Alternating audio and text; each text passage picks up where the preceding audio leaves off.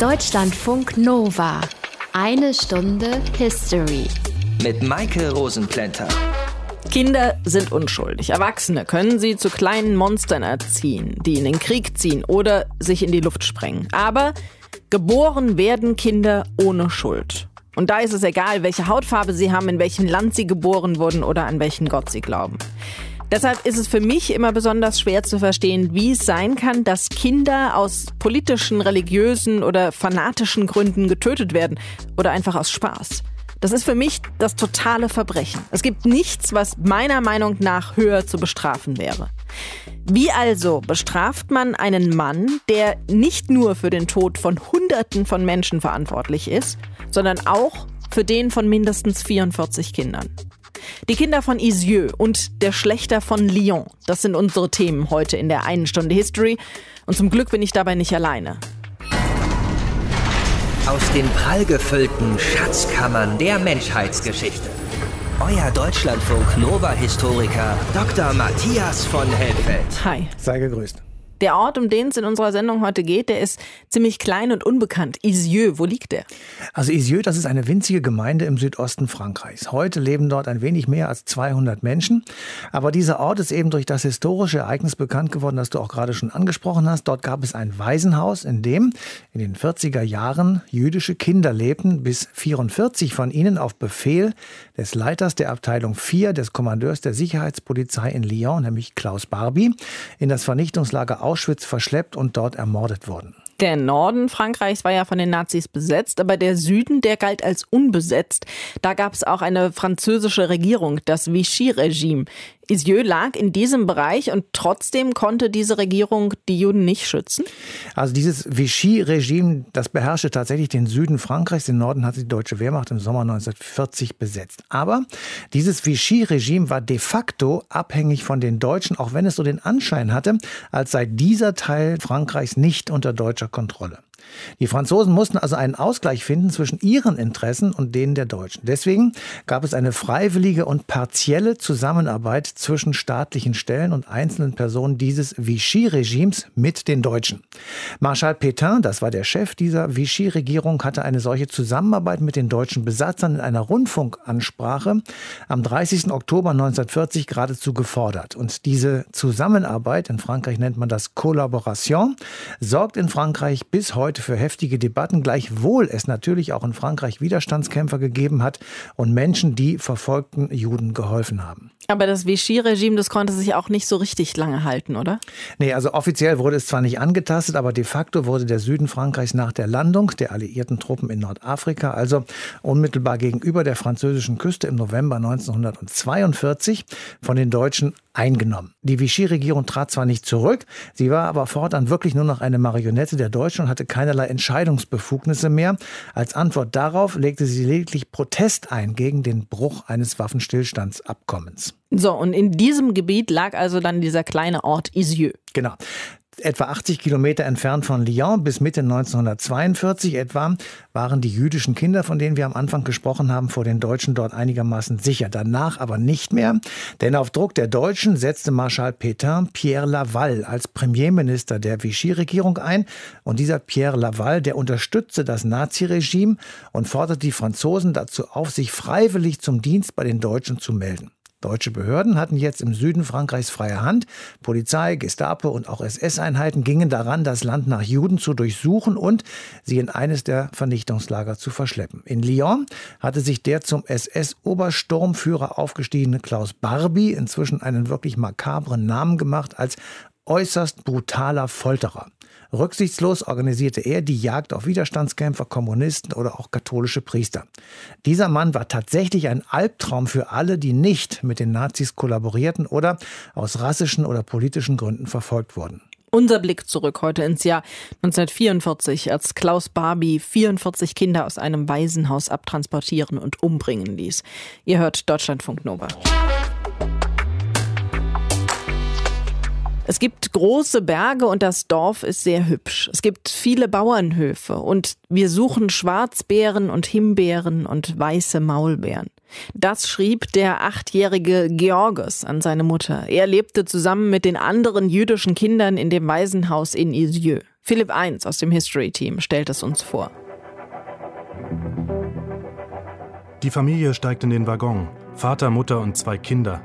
Sie tragen Koffer mit dem Allernötigsten bei sich. Angsterfüllte Blicke, Kindergeschrei. Dann rollt der Zug aus dem Bahnhof. Ein letzter Blick. Hinter ihnen liegt die Heimat, vor ihnen eine Fahrt ins Ungewisse.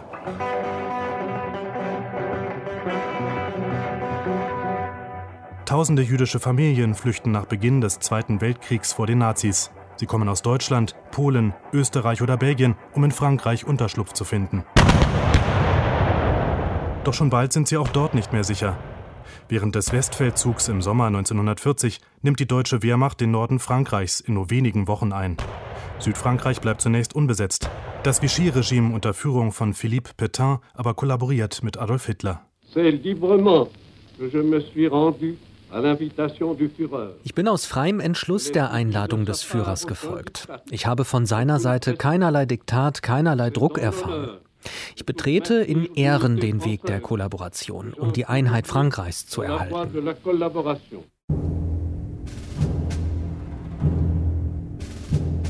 Im Herbst 1940 erlässt das Vichy-Regime die ersten antisemitischen Gesetze. Ausländer jüdischer Rasse sollen in Lager gesperrt werden. 76.000 Juden, davon 11.400 Kinder, werden unterdrückt, verfolgt und festgenommen.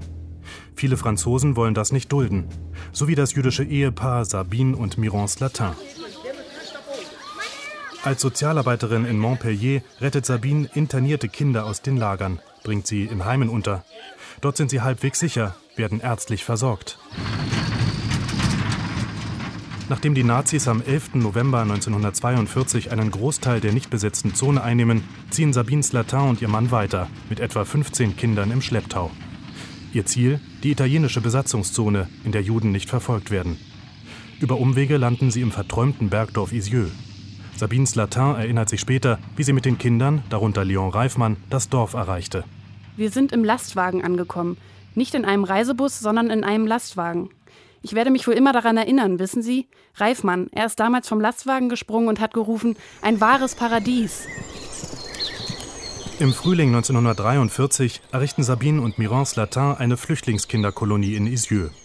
Sie wird in den kommenden Monaten zur Herberge für mehr als 100 jüdische Kinder aus allen Teilen Europas. Viele von ihnen bleiben nur kurze Zeit, bevor sie über Helfer versteckt oder in die Schweiz gebracht werden. In Isieux leben die Kinder vergnügt, spielen vor malerischer Kulisse, baden in der Rhone. Doch die Idylle hält nicht lange an.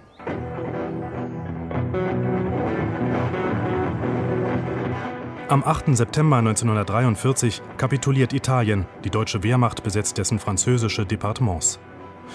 Von nun an sind die Juden auch hier nicht mehr sicher. Sabine Slatin reist kurze Zeit später nach Montpellier, um Kontakte zu knüpfen und einen sicheren Unterschlupf für die Kinder zu finden. Doch ihre Bemühungen kommen zu spät. Es ist der 6. April 1944. Während die Kinder frühstücken, erscheint ein Wehrmachtskommando vor der Kolonie. Ihr Befehlshaber ist Gestapo-Chef Klaus Barbie, der Schlechter von Lyon. Er ist bekannt dafür, seine Opfer grausam zu foltern, mit Schneidbrennern, glühenden Schürhaken und kochendem Wasser. In Isieux lässt er 45 Kinder und sieben Betreuer brutal verhaften, unter ihnen auch Heimleiter Mirance Latin. Nur Leon Reifmann rettet sich mit einem Sprung aus dem Fenster. Ihm gelingt die Flucht. Ein Arbeiter der benachbarten Bauersfamilie berichtet später vor Gericht, die Älteren, die zehn bis zwölf Jahre alt waren, versuchten von der Ladefläche des Lastwagens runterzuspringen und sofort wurden sie von zwei Deutschen wieder zurückbefördert. Die packten sie und warfen sie wieder hinauf, wie Kartoffelsäcke, wie gewöhnliche Säcke. Am 7. April werden die Gefangenen ins Sammellager von Drancy transportiert, von dort aus weiter nach Auschwitz-Birkenau und Estland. Die meisten Kinder werden kurz nach ihrer Ankunft in den Arbeits- und Vernichtungslagern ermordet. Klaus Barbie, der Schlechter von Lyon, muss sich erst Jahrzehnte später verantworten. Er wird 1983 in Bolivien gefasst und in Frankreich zu lebenslanger Haft verurteilt. Am 25. September 1991 stirbt er im Alter von 77 Jahren im Gefängnis von Lyon an Krebs. Seine Taten bleiben nicht ungesühnt.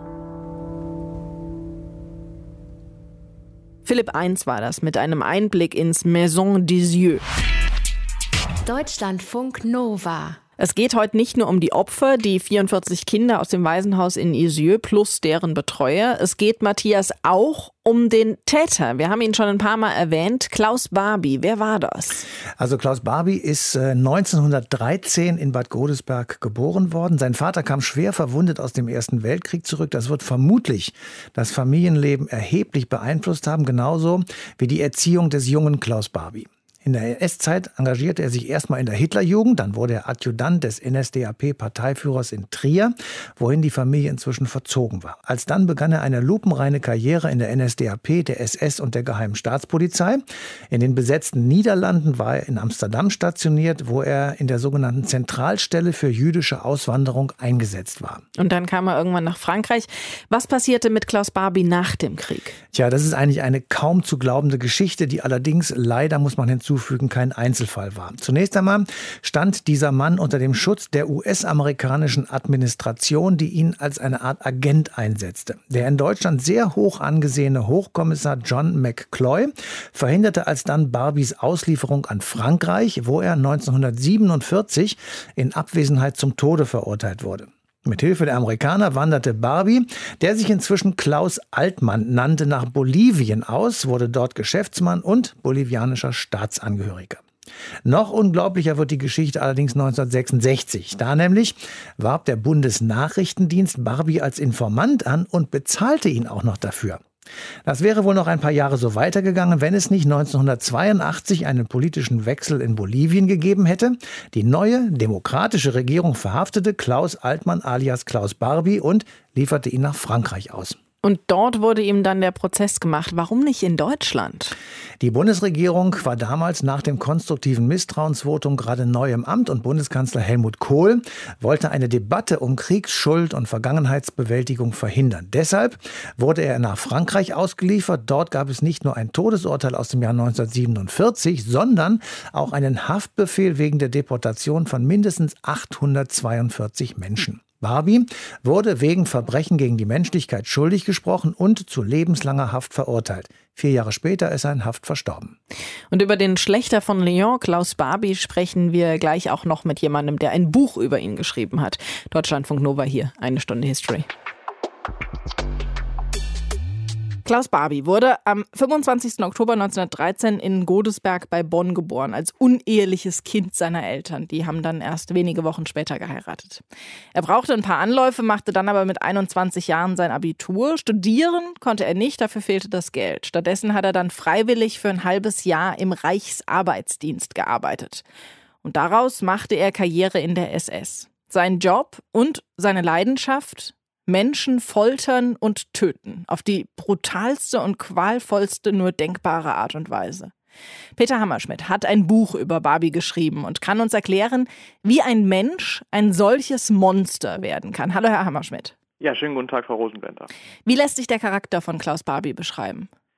Also sein familiäres Umfeld und sein Freundeskreis beschrieben ihn unmittelbar nach dem Krieg, aber auch noch bis vor wenigen Jahren als loyalen und treu sorgenden Familienvater, der sich für Musik und Kunst begeistern konnte, ein humorvoller und rücksichtsvoller Mensch, der sich für seine Liebsten geradezu aufopferte und eigene Bedürfnisse stets zurückstellte. Seine Opfer allerdings, deren Aussagen wir in den Vernehmungsprotokollen finden, welche unmittelbar nach dem Krieg angefertigt wurden, die zeichnen das Bild eines entmenschten Sadisten, eines Mannes, der mit Genuss Menschen quälte und anschließend mit blutverschmierten Handschuhen noch Klavier spielte. Ein Mensch, der seine Opfer mit Stromschlägen folterte und sie abwechselnd in eiskaltes und kochendes Wasser tauchen ließ. Und der unter hysterischem Lachen Angehörige der Resistance bis zur Bewusstlosigkeit auspeitschte. Wie kann es sein, dass ein Mann da so zwei Gesichter hat? Ja, also es haben wir auch bei Heydrich eigentlich immer mal auch schon gesehen, an der Biografie von Reinhard Heydrich, dass wir auf der einen Seite diesen privaten Menschen haben und auf der anderen Seite dieses funktionierende Rad innerhalb dieser Massenmordmaschinerie, das dann auch die Chance nutzt, äh, aus opportunistischen Motiven Befehle zu befolgen und dann eben auch die sadistischsten Wurzeln seines eigenen Ichs offenzulegen. Welche Funktion hatte er dann in Lyon? War er da alleine dafür verantwortlich, dass die Kinder von Isieux deportiert worden sind? Also Klaus Barbie kam im November 1942 nach Lyon und übernahm dort die Funktion des Gestapo-Chefs. Als Leiter der Abteilung 4 des SD war es insbesondere dann seine Aufgabe, den französischen Widerstand, also die Resistance, zu bekämpfen. Die Verfolgung von Juden gehörte hingegen noch nicht zu seinen vorrangigen Prioritäten. Am Gründonnerstag, dem 6. April 1944, als ein Sonderkommando der Gestapo Lyon mit zwei Lastwagen vor dem großen jüdischen Waisenhaus vorfuhr, wurden 41 Kinder im Alter zwischen 3 und 13 Jahren samt Pflegepersonal auf die Wagen geladen und noch am selben Tag in das Konzentrationslager in Drancy deportiert, von wo aus die Kinder dann auch wenige Tage später nach Auschwitz weitergeleitet wurden. Wie wir wissen, hat keines der Kinder den Holocaust überlebt. Dass Barbie bei diesem Einsatz in Lisieux selbst dabei war, ist nicht zweifelsfrei bewiesen. Er selbst hat es vor Gericht übrigens vehement bestritten. Dass er hingegen mit den anschließenden Deportationen befasst war, das steht außer Frage. Denn am Abend dieses 6. April, da sandte Barbie ein von ihm persönlich unterzeichnetes Fernschreiben an den Befehlshaber der Sicherheitspolizei und des SD in Paris, aus dem hervorgeht, dass er selbst die Deportation der Kinder und ihrer Betreuer in die Wege geleitet hatte. Im Mai 1945 war dann der Krieg vorbei und plötzlich wurden die Nazi-Größen selbst zu Gejagten. Was hat er da gemacht? Ja, Barbie hatte sich zunächst mal darauf konzentriert, unter Falschnamen in Nordhessen unterzutauchen, wo er dann auch mit seiner Familie wieder zusammentraf.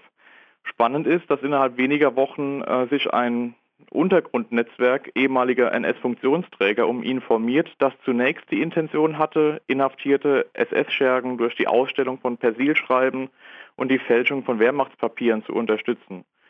Diese Bestrebungen nahmen die alliierten Nachrichtendienste durchaus ernst und so kann es auch nicht verwundern, dass das Untergrundnetzwerk innerhalb weniger Wochen dann auch ins Fadenkreuz der Ermittler geriet. Barbie wurde im Rahmen von britischen, aber auch von amerikanischen Razzien dann auch mehrfach verhaftet, konnte aber jedes Mal auf spektakuläre Art und Weise fliehen. Es spricht vieles dafür, dass er bereits zu diesem Zeitpunkt von amerikanischen und britischen Geheimdiensten geschützt wurde und sein antikommunistisches Know-how im Tausch gegen seine Freiheit zur Verfügung stellte. Im April 1947 wurde er dann auch hauptamtlicher Mitarbeiter des CIC und ihm selbst gelang es übrigens, sein NS-Untergrundnetzwerk mit Hilfe des CIC zur Informationsbeschaffung zu instrumentalisieren und damit auch vielen belasteten NS-Tätern die Chance auf einen Neuanfang in Diensten der USA zu bieten. Hatte dieses Netzwerk was mit der Odessa zu tun, die geholfen haben, über die Rattenlinien äh, ehemalige Nazi-Größen vor allem nach Südamerika auszu rauszuholen? Nein, also die Odessa, so wissen wir heute, ähm, können wir ins Reich der Mythen verschieben. Die Odessa hat es als solche nie gegeben. Nichtsdestotrotz gab es später in Lateinamerika durchaus äh, Netzwerke, Kommunikationsnetzwerke zwischen einzelnen NS-Eliten, NS-Funktionsträgern, die sich einerseits gegenseitig vor Strafverfolgung schützten, aber auch durchaus zum Beispiel als Waffenhändler instrumentalisiert wurden von westlichen Nachrichtendiensten, also auch noch einen Wert hatten aufgrund ihres antikommunistischen Hintergrundes für westliche Nachrichtendienste. Dann hat er in Bolivien gelebt und da für mehrere Nachrichtendienste bzw. Geheimdienste gearbeitet. Irgendwann gab es dann aber doch einen Prozess in Frankreich, zu dem er dann auch ausgeliefert wurde. Was hat er da ausgesagt in diesem Prozess? Ja, in dem Prozess lehnte es Barbie zunächst ab, überhaupt teilzunehmen, denn er hatte 1957 die bolivianische Staatsbürgerschaft auf den Namen Klaus Altmann erhalten und lehnte die Verhandlungen deswegen auf europäischem Boden ab. Er war zuvor in einer Nacht- und Nebelaktion aus Bolivien entführt und dann auch über Französisch-Guyana nach Lyon an den Ort seiner Verbrechen verbracht worden. Diese Aktion bezeichnete er durchaus nachvollziehbar als unrechtmäßig und ließ sich durch seinen spektakulären Verteidiger Jacques Vergès vertreten. Zur Überraschung aller tauchte er aber nochmal am letzten Tag der Urteilsverkündung auf und sprach seine Worte, auch dies zur Überraschung aller, auf Französisch. Er respektiere die Resistance, die er mit Härte bekämpft habe, doch es sei nun einmal Krieg gewesen und dieser Krieg sei nun vorbei. Barbie wurde aber aufgrund seiner Verbrechen 1987 zu lebenslanger Haft verurteilt und starb 1991 in Haft. Sagt Peter Hammerschmidt, er hat ein Buch über Klaus Barbie geschrieben, Den Schlechter von Lyon. Danke Ihnen für die Information. Sehr gerne. Deutschlandfunk Nova. Eine Stunde History. Viele Nazis haben sich ja nach dem Ende des Dritten Reichs abgesetzt, vor allem nach Südamerika. Das hat ja auch Klaus Barbie gemacht. Und so sind zu viele einer Strafverfolgung entgangen. Gerald Steinacher ist Professor am Institut für Zeitgeschichte und hat ein Buch geschrieben über die Fluchtlinie, die viele Nazis genutzt haben. Hallo, Herr Steinacher. Hallo. Diese Fluchtrouten der Nazis, die werden auch Rattenlinien genannt. Was waren das für Routen? Ja, Rattenlinie, das ist ein Begriff aus dem Nachrichtendienstwesen und das bezeichnet Untergrundlinien, um Agenten in ein Land oder ein Gebiet reinzuschmuggeln oder rauszuschmuggeln. Und diese Rattenlinien wurden dann eben besonders nach dem Zweiten Weltkrieg, im frühen Kalten Krieg, äh, besonders bekannt, vor allem im Zusammenhang mit dem äh, Schmuggeln und der Flucht von NS-Tätern nach Übersee. Wo gingen die lang? Also die Rattenlinien, sogenannten Rattenlinien nach 1945, die sind meistens, äh, vor allem die bekannten, sind über Süddeutschland, Österreich äh, nach Südtirol und von dort nach Genua oder Rom gelaufen und die italienischen Überseehäfen, besonders Genua, waren damals ganz beliebt und von dort ist man dann mit dem Schiff nach Übersee, entweder nach Südamerika oder eben nach Nordamerika oder andere Destinationen, zum Beispiel äh, den Nahen Osten geflüchtet bzw. ausgereist äh, in, in Anführungszeichen. Im Zusammenhang mit diesen Routen wird oft von der Odessa gesprochen. Wer oder was war das und welche Rolle hat sie gespielt? Ja, die Odessa äh, ist ja eine Abkürzung und steht für Organisation der ehemaligen SS-Angehörigen.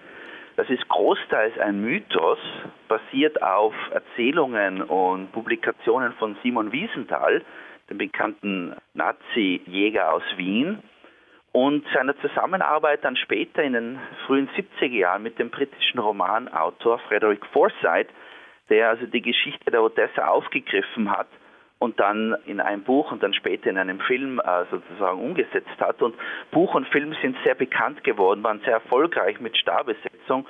Und äh, diese Odessa wird dargestellt als eine allmächtige Organisation von ehemaligen SS-Angehörigen, die also unbegrenzte Finanzmittel zur Verfügung hat, zentral gesteuert ist. Und diese Odessa wäre nach dieser Geschichte, nach diesem Mythos verantwortlich gewesen für die Nachkriegskarrieren von vielen Nazis und Kriegsverbrechern, aber auch für die Flucht von diesen äh, Tätern nach Übersee, also zum Beispiel für die Flucht von Eichmann oder Mengele. Nur äh, die Wahrheit oder die historische Wahrheit ist ein bisschen eine andere. Also der Mythos Odessa ist großteils Fiktion, das hat der Mythos so an sich. Und äh, das heißt nicht, dass es keine Netzwerke gab. Die gab es schon von ehemaligen SS-Angehörigen und ehemaligen Nazis und Funktionären die haben auch eine Rolle gespielt, aber die waren nicht allmächtig und sicher nicht äh, zentral gesteuert, sondern oft sehr improvisiert in den Nachkriegsjahren. Aber die haben trotzdem bei diesen Fluchtversuchen oder bei dieser Flucht von vielen Nazis geholfen? Die haben bei der Flucht geholfen, aber eine allmächtige Odessa-Organisation, die das da alles gesteuert haben soll, das ist eine Verschwörungstheorie. So eine Organisation gab es natürlich nie. Wenn man sich das näher anschaut, diese Strukturen der Flucht, von ehemaligen Kameraden, die oft auch freundschaftlich verbunden waren, äh, nach dem Krieg äh, noch zusammengeholfen haben, entweder zur Flucht nach Übersee oder um neue Karrieren zu starten. Äh, dann waren das oft sehr improvisierte und, und kleine Netzwerke. Und das sieht doch schon ganz anders aus als diese angeblich allmächtige und zentral gesteuerte Odessa. Aber die Odessa war natürlich ein sehr angenehmer Mythos, der sozusagen alles erklärt, und komplizierte Zusammenhänge einfach darstellt. Sie haben eben gesagt, ein privates Netzwerk, wenn man sich dann gegenseitig geholfen hat. Gab es denn noch andere Unterstützer, die geholfen haben, Nazis aus Deutschland oder Nazi-Größen aus Deutschland rauszuholen nach dem Krieg? Ja, natürlich. Und die waren viel wichtiger als diese Netzwerke aus meiner Sicht. Das war zunächst einmal der große Hintergrund vom frühen Kalten Krieg also ab 1948, 49 und dann mit dem Koreakrieg 1950 ist die Strafverfolgung von Nazis, die Entnazifizierung auch immer äh, weniger wichtig geworden für die Alliierten und die Prioritäten haben sich verschoben. Die Prioritäten waren nur, man müsste den Kommunismus bekämpfen, den Kampf gegen die Sowjetunion. Und die Strafverfolgung von alten Nazis war also nicht mehr so wichtig, immer weniger wichtig. Ganz im Gegenteil, diese Nationalsozialisten oder ehemaligen Nationalsozialisten waren ja eines ganz sicher, nämlich stramme Antikommunisten. Und die oder manche von ihnen wurden wieder als sehr nützlich empfunden, wie auch im Fall von Klaus Barbie, der ja auch in diesem Zusammenhang wieder angestellt worden ist äh, vom amerikanischen Militärgeheimdienst und nicht der französischen Justiz übergeben worden ist. Obwohl man wusste mehr oder weniger, was sein Hintergrund ist. Also der frühe Kalte Krieg spielt eine ganz eine große Rolle und dann Organisationen, wie auch äh, kirchliche Organisationen gerade in Deutschland haben sich sehr stark gegen die Entnazifizierung ausgesprochen, sehr stark auch gegen die Nürnberger Kriegsverbrecherprozesse ausgesprochen und äh, betont, man müsste also diesen Tätern äh, jetzt vergeben und diese alliierte Politik der Strafverfolgung von den Amerikanern, vor allem Nürnberg, das wäre also die falsche Politik.